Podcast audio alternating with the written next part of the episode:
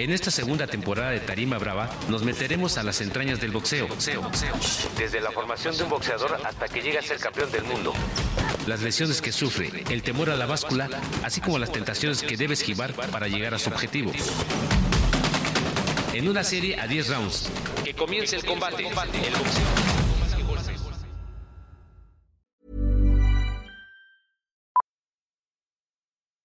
Millions of people have lost weight with personalized plans from Noom, like Evan, who can't stand salads and still lost 50 pounds. Salads, generally, for most people, are the easy button, right? For me, that wasn't an option. I never really was a salad guy. That's just not who I am. But Noom worked for me. Get your personalized plan today at Noom.com. Real Noom user compensated to provide their story. In four weeks, the typical Noom user can expect to lose one to two pounds per week. Individual results may vary. El boxeador nunca te va a decir que no, siempre te va a decir que sí, es una persona siempre como muy echada para adelante, muy valiente. ¿Qué tal amigos de Tarima Bravo? Hoy nos acompaña una persona muy muy especial. Yo creo que ni el peleador ni a veces muchos deportistas o atletas están preparados para el éxito. Por su labor, por lo que hace por los peleadores, boxeo es como el deporte preferido dentro de las prisiones. El boxeo juega un papel fundamental porque tanto a hombres como mujeres les ayuda muchísimo a canalizar pues todas las emociones negativas que puedan tener ahí. Ella es Diana Sosa, psicóloga de profesión, apegada mucho al boxeo. La cárcel debe ser un área de oportunidad y no un lugar de castigo. Y para él fue como un cambio de perspectiva de vida de no importa que tenga una discapacidad física, estoy entrenando boxeo. Diana, muchas gracias por acompañarnos. Hola, ¿qué tal? Muchas gracias por invitarme, estoy muy feliz.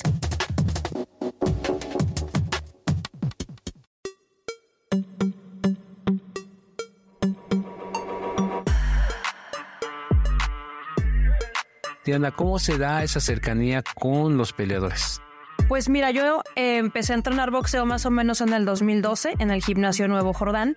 Entonces, pues me gustaba mucho entrenar. De hecho, llegué a un gimnasio con un entrenador donde nunca se me hizo un trato diferente por no ser boxeadora profesional. Y el mismo entrenador fue quien en algún momento me dio la idea o me sugirió por qué no hacer como conjunta esta parte de la psicología con el boxeo.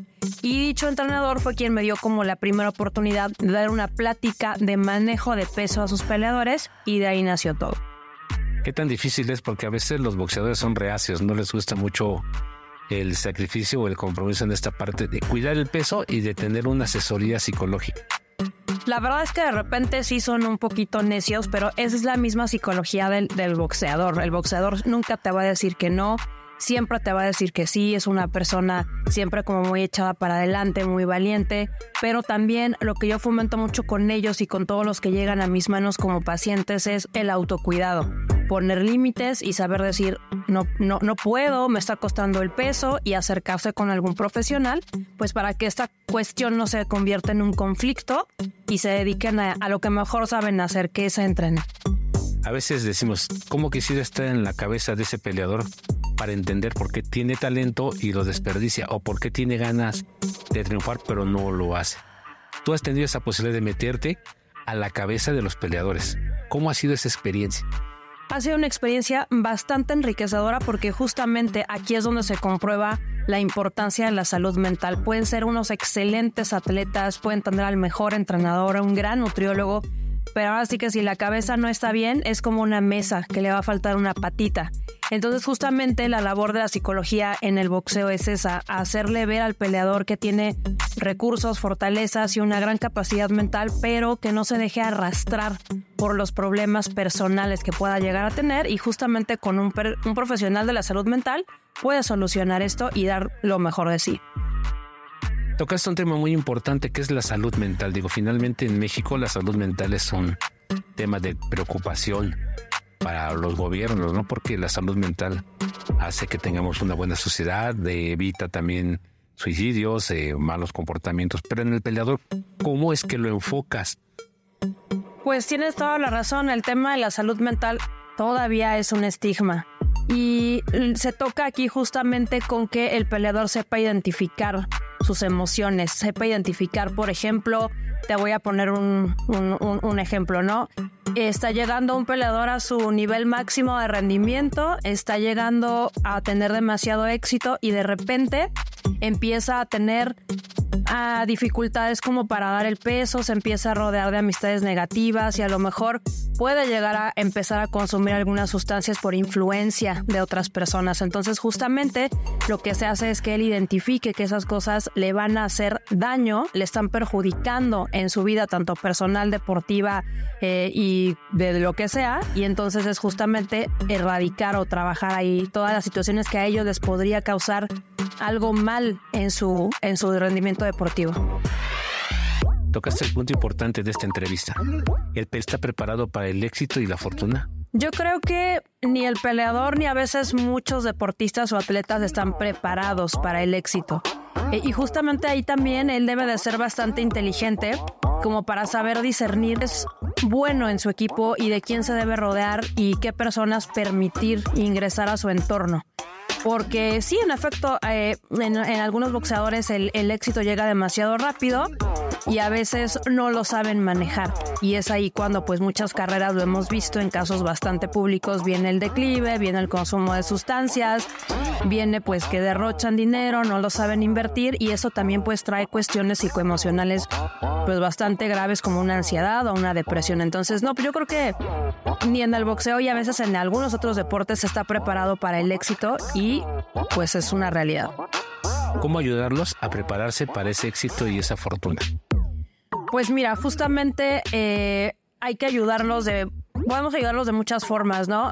Y la primera es decirles que lo más importante es que hagan su deporte o ejerzan su deporte con mucha pasión, con mucho gusto, que se enfoquen en eso, que distraigan con otro tipo de, de, cosas. Por ejemplo, es muy sabido, ¿no? Que en el boxeo de repente se les acercan mucho las mujeres o las personas que les quieren eh, proponer negocios que, pues, que los van a llevar a la ruina. Entonces, mantener un equilibrio entre la carrera, entre su familia, entre la salud mental, entre la salud física y así, pues, irlo llevando de la mano. Es muy importante que ellos estén como en un balance. La palabra clave es balance, que no se vayan más por otro la fiesta. Y eso es como trabajar mucho en psicología del deporte, la motivación, que se sigan motivando, pero por salir adelante y no por tener más dinero o más fama o más fortuna. Sin dar nombres, ¿has trabajado con alguno de ellos en este caso? Sí, sí, sí, la verdad es que sí. ¿Qué ha sido lo más difícil? Pues lo más difícil es que de repente caigan como en esta conciencia, ¿no? Ellos de repente, ya cuando están inmersos en un mundo donde la fiesta es lo más importante, donde el coche que traen, la pulsera, eh, empiezan a llevar muchas muchachas al gimnasio, ya están completamente eh, distorsionados en su enfoque. Entonces de repente es algo complicado regresarlos como al punto donde ellos empezaron. Y aparte de repente ellos caen en cierta desconfianza, ¿no? Eh, todo el mundo está mal, menos ellos, entonces sí es importante eh, o, o sí es bastante fuerte este trabajo de regresarlos a, a la realidad, pues. ¿Y lo has logrado? En algunos casos sí, casos abandonan, ¿no? Se dan de alta solitos en esta parte psicológica, pero, pero sí, sí hay casos, ha habido muchos casos de éxito porque también hay que darles el mérito. Los boxeadores son, son atletas muy inteligentes, o sea, imagínate, ellos trabajan desde, desde muy chiquitos esta parte de que están enfocados o concentrados en el rival, pero a la vez pueden atender las indicaciones de una esquina y poder discernir hacer invisible al público y todo lo que les están gritando. Y cuando tienen éxito en eso, pues pueden replicarlo en otras áreas de su vida. ¡Taxi! ¡Taxi! ¡Suben! ¡Suben! ¡Suben! Hola chicos, ¿cómo están? Soy Fernanda, aquí en el gráfico, ya lo saben.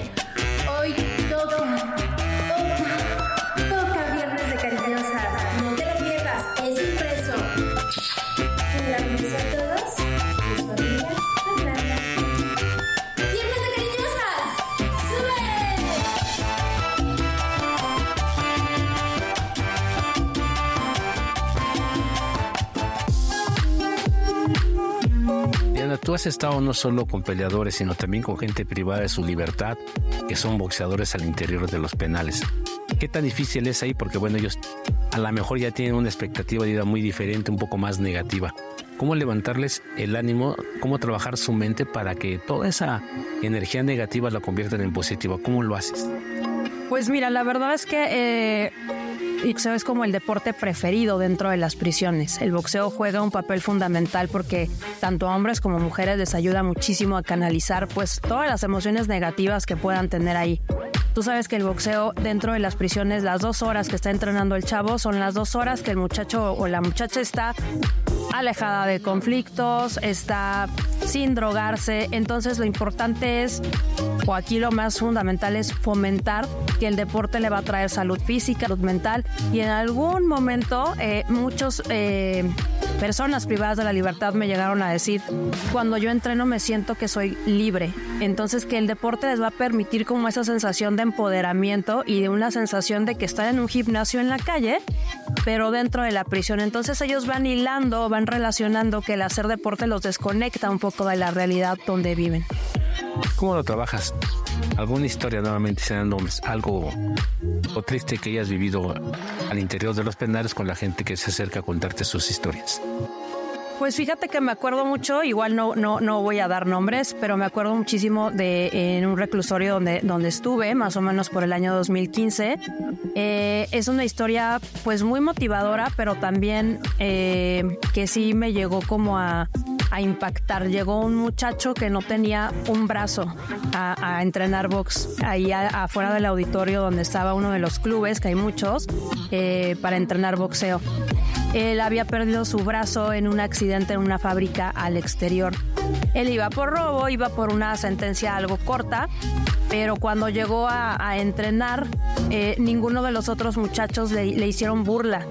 Al contrario, ¿no? El, entrenador, que también era una persona privada de la libertad, lo trató como a todos los demás, le puso una venda, le puso un guante y al final de cuentas lo manopleó, le, le, pegó a los costales y al finalizar su entrenamiento pues todos le aplaudieron y dentro de ese, de esas, de, ese momento tan emotivo, sus palabras fueron pues aquí me vine a dar cuenta que puedo hacer todo, aquí estoy haciendo todo, aquí estoy conociendo pues cuánto aprecio mi libertad, estoy conociendo cuánto perdí al, al, al cometer un acto pues ilegal, pero también sé que pues estoy pudiendo hasta entrenar boxeo, cosa que en la vida en la calle se me hubiera ocurrido. Entonces esa es como una historia que me marcó mucho de que la cárcel debe ser un área de oportunidad y no un lugar de castigo. Y para él fue como un cambio de perspectiva de vida de no importa que tenga una discapacidad física, estoy entrenando boxeo, o sea, puedo hacer lo que yo quiera en mi vida. Esa parte es muy, muy padre porque las personas privadas de su libertad hay miles de historias muy, muy padres. ¿Cómo te has familiarizado? Primero entrenaste box, tratas peleadores en libertad, personas que entrenan boxeo privadas de su libertad. ¿Cómo vas armando ese rompecabezas para ser Diana Sosa la psicóloga de los boxeadores? Pues mira, el boxeo se relaciona mucho y eso es como, hay hasta muchas frases, ¿no? Se parece mucho a la vida, ¿no? Ah, por ahí dicen que eh, si te caes, eh, eh, te tienes que levantar, este, que hay que ser buena persona aunque estés en la lona. Y esto es igual fuera que dentro de prisión. O sea, el boxeador es el mismo fuera y dentro. Entrena exactamente igual, hace exactamente lo mismo. Y además, bueno, la, la, la famosa reinserción social empieza desde adentro.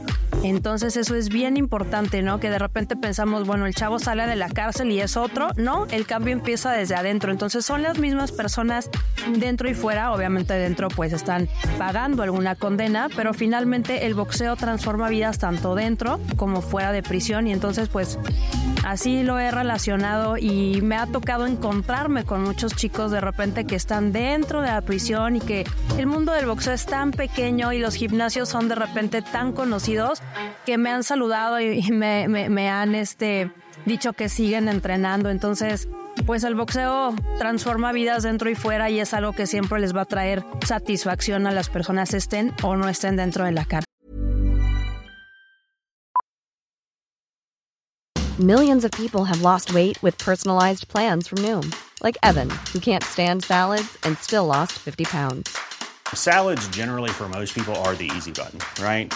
For me, that wasn't an option. I never really was a salad guy. That's just not who I am. But Noom worked for me.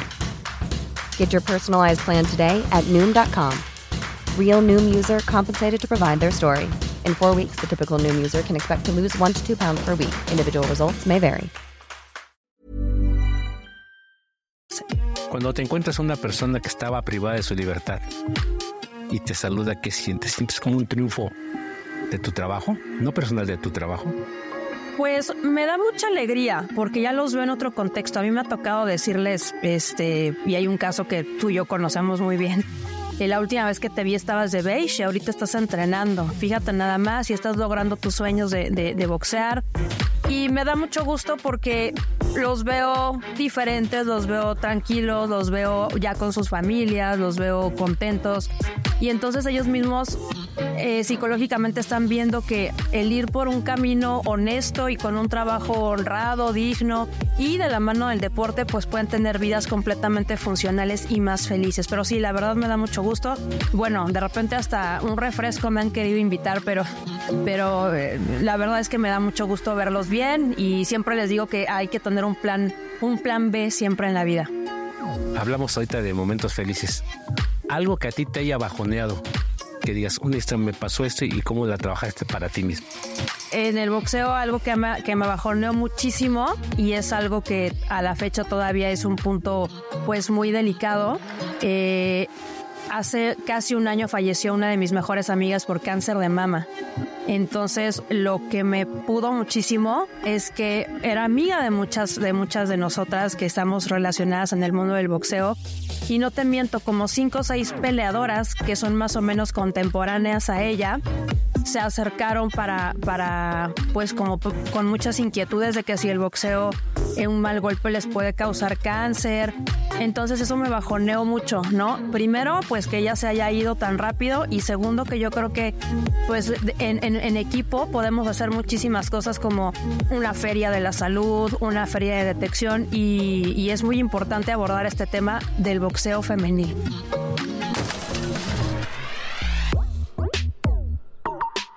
La historia de esta boxeadora fue muy, muy, muy triste y muy impactante para, para todos y generó, generó mucha controversia y mucha conciencia. Sí. Eh, había peleadoras que no usaban protectores o cojines protectores y a su siguiente pelea comenzaron a usarlos por el temor de que les fuera a dar, ¿no? Y dijeron, no, mira, el boxeo no genera cáncer, eso se trae. Pero bueno, eh, dentro de esa falta de comunicación o de información que ellas tienen, pues dijeron, me voy a poner protectores porque no voy a hacer que me pase, ¿no? Era una gran muchacha, una gran muchacha, una gran amiga, la verdad que sí, este. Sí, la verdad es que Victoria Polo creó mucha conciencia y también, bueno, de, de, de, todas estas cuestiones negativas, algo muy positivo y te tocó verlo también es que hicieron funciones eh, y, y, mucha labor social y me impresionó mucho cómo, cómo la apoyaron y cómo, como dices tú, las alcancías donaron, se preocupaban por el hijo que ella tiene, entonces eh, hubo comunicados, personas que mandaron videos, campeones y campeonas muy reconocidos que la ubicaban y decían es que ella es, Victoria Polo es una gran peleadora y bueno, desafortunadamente pues nos dejó, pero yo creo que eh, dejó como mucha conciencia. Dejó un legado, ¿no? Que no estaba tan presente en el boxeo eh, y en su nombre pues llevó la victoria porque al final creó conciencia entre las peleadoras y demostró que el boxeo, que todos dicen, el boxeo es pobre, es pobre a lo mejor económicamente, pero en cuanto al apoyo, a la solidaridad, considero que es millonario. Sí. Ves boxeadores, ves boxeadoras, los atiendes, vas a una función de box profesional y de repente ves que el peleador al cual tú estás atendiendo triunfa. ¿Cómo te sientes en ese momento? ¿Qué sientes de, que una parte de tu trabajo esté sobre el ring? Uy, pues me ha pasado muchas veces y siento muy, muy padre porque finalmente todos los que rodeamos al, al boxeador, su equipo de trabajo, que es el entrenador, el manager, el nutriólogo, el fisioterapeuta y en este caso el psicólogo, pues vivimos la preparación junto con él. No sé si te has fijado que de repente ellos hablan mucho en plural. Perdimos, no dimos bien preparados. Entonces, ellos son muy nobles e incluyen a todo su equipo de trabajo. Entonces, la verdad es que hay peleas que me han llevado al límite eh, y cuando ganan es una alegría muy grande porque finalmente ahí se demuestra pues que el, el, trabajo en equipo funciona y que el, el, más, el más beneficiado siempre va a ser el peleador. Es lo que tiene que hacer un equipo, no preocuparse porque el peleador gane. Sí. Que baje bien y que viva mejor. Se dice fácil, pero detrás de él hay mucho equipo. Tú lo mencionaste ahorita, kinesiólogo, nutriólogo, psicólogo, preparador físico, entrenador, familia. ¿no? Cuando vemos un, un boxeador triunfar, pensamos que lo logró por sus puños. Sí lo logra por sus puños, pero detrás de él hay un equipo que lo está sosteniendo, ¿no? Cómo, cómo compaginar toda esta parte con lo que platicamos al principio. ¿Están preparados o se están preparando? ¿Tú qué opinas? Sí, y fíjate que te voy a contar algo muy, muy chistoso. he tenido dos que, recuerdo y que tengo muy presentes que tienen hasta el pastor, ¿sabes? O sea, el pastor, tienen todo el equipo y el pastor les da como las palabras, también les da motivación de repente me han preguntado, oiga, psicóloga, ¿puedo meter, no sé, a alguien que haga programación neurolingüística? O sea, no afecta con su trabajo y pues no, todo lo que sea benéfico para ellos siempre y cuando no atente nunca contra su salud ni contra su integridad. Bienvenidos al equipo, ¿no? ¿Esperabas esto en tu vida cuando estudiaste la carrera, cuando llegaste al gimnasio Nuevo Jordán a entrenar? Dijiste, ¿lo tenías planeado así o tenías planeado nada más dar consultas normales como cualquier psicólogo? Pues no tenía planeado dedicarme a psicología del deporte. De hecho, yo eh, mi primer trabajo fue en un centro de penitenciario para adolescentes. Mi tirada era seguir eh, trabajando en las cárceles, pero pues se me atravesó el boxeo. Entonces como que se conjuntaron las dos cosas y a la fecha pues sigo haciendo lo mismo. Quizá no ya desde la parte gubernamental, pero sí desde asociaciones eh, que me han permitido el ingreso gracias al boxeo para beneficio de las personas privadas de la libertad. ¿Qué aportaría Diana Sosa en beneficio del boxeo en general? pues que se siga tomando en cuenta la parte de la salud mental, independientemente de la parte de la psicología, que se siga teniendo en cuenta que el peleador, antes que ser boxeador o que ser atleta, es un ser humano. Y de repente, no sé si te ha tocado ver casos donde los critican muchísimo, que porque ya no quiso pelear, que porque paró la pelea y la gente los ataca muchísimo pensando que siempre van a ser valientes, que siempre deben de estar dispuestos. Y pues no, no, la verdad es que todos somos eh, propensos a sufrir un colapso, a ser vulnerables y ellos también. Entonces que los comprendan un poco más como seres humanos antes que ser atletas. Toca ese punto importante. A veces el entorno, la familia, el peleador llega mal. Tiene una mala noche, a lo mejor discutió con su papá, con su mamá, con la novia, con el hermano, con el manager, que se ha dado caso que el vestidor pelean los el manager, el peleador, y salen mal.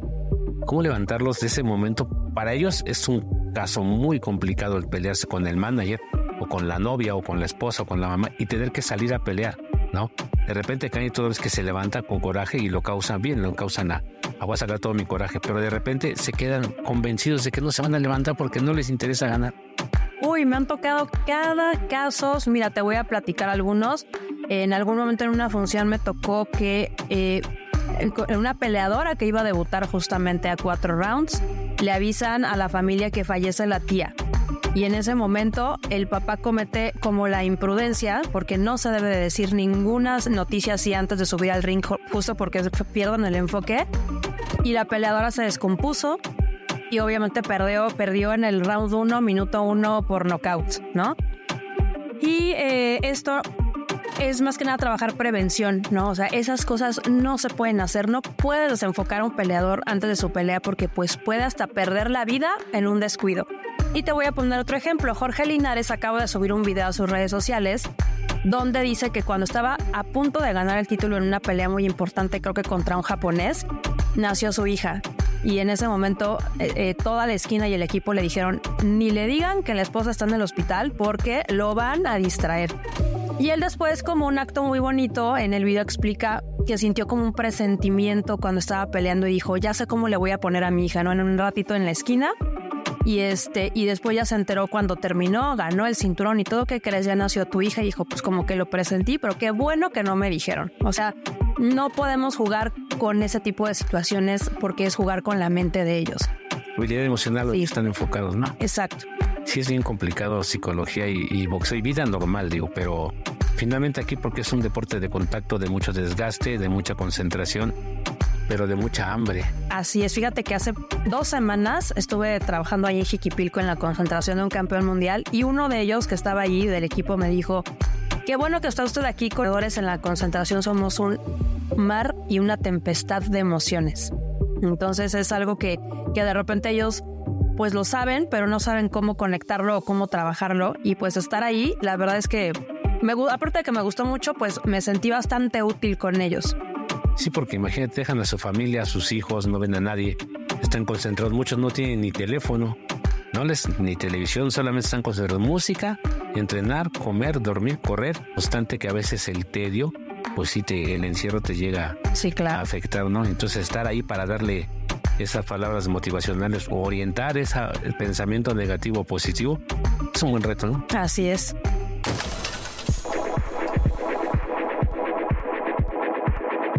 Pues Diana, la verdad que el tema era si estamos preparados, tanto seres humanos como peleadores, para, para la fama y el dinero. Y pues hay muchas historias que, que todos conocemos, como Víctor Rabarales, como, como Carlos Zárate, como Rubén Olivar, con su dinero, por no esa preparación, o alguien, o alguien que los orientara, ¿no? Porque ahora los tiempos cambian, ahora, ahora es muy diferente. Antes era manager peleador, y ahora es kinesiólogo, médico, preparador físico, nutriólogo, psicólogo. Ha cambiado mucho esa parte. ¿Crees que tendremos en un futuro no tan inmediato, pero sí a corto plazo, peleadores preparados para eso? Sí, yo creo que sí ya hay mucha apertura. Afortunadamente, la parte médica y nutricional está más que, más que integrada, pero también la parte psicológica o mental, pues ya la están tomando más en cuenta. Y no sé, a lo mejor como UFC que ya tiene su instituto, en algún momento estaría increíble uno para, para el boxeo, ¿no? Porque pues es exactamente lo mismo, es un deporte de combate. Ellos reciben golpes en la cabeza, se necesita eh, mucha investigación y pues estaría algo así bastante bueno. ¿Ese sería tu reto? Yo creo que sí. Pues Diana, muchas gracias por tu presencia, por la entrevista. Eh, a veces los peleadores o los seres humanos dicen, ir con un psicólogo quiere decir que estoy loco. El estigma. El estigma, ¿no? Entonces no es eso. Todo es prevención y la verdad que al boxeo le hace falta mucha gente como tú para que encauce a los peleadores a tener una mejor vida tanto como profesionales como abajo del rey, ¿no? Totalmente de acuerdo. Diana, muchas gracias. Gracias a Aurelio Rodríguez en la producción que siempre nos acompaña y nos orienta. Esta ha sido nuestra tarima brava y espero que les haya aportado mucho porque es un tema muy importante que pues el tiempo es, es básico, hay que hacer preguntas más y ya lo veremos salir en otro programa para seguir ampliando este tema. Muchas gracias, Diana. Gracias, Tarima Brava. Hasta luego.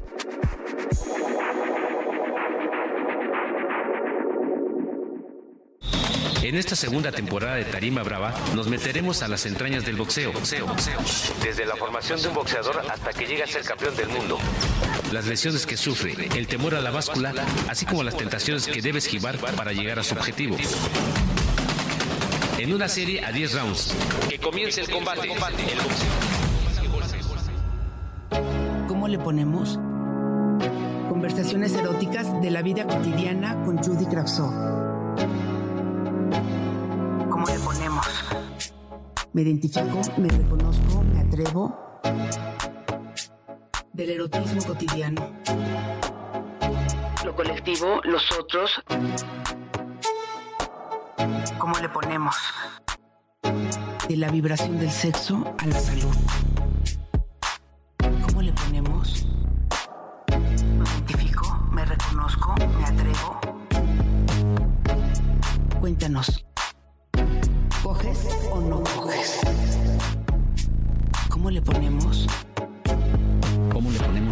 Podcast del Gráfico, el periódico popular más leído en la Ciudad de México. Escucha cada semana un episodio nuevo en elgráfico.mx en tu plataforma de audio preferida. El Gráfico, el periódico popular más leído de la Ciudad de México. ¿Cómo le ponemos? Conversaciones eróticas de la vida cotidiana con Judy Kravsov. Me identifico, me reconozco, me atrevo. Del erotismo cotidiano. Lo colectivo, los otros. ¿Cómo le ponemos? De la vibración del sexo a la salud. ¿Cómo le ponemos?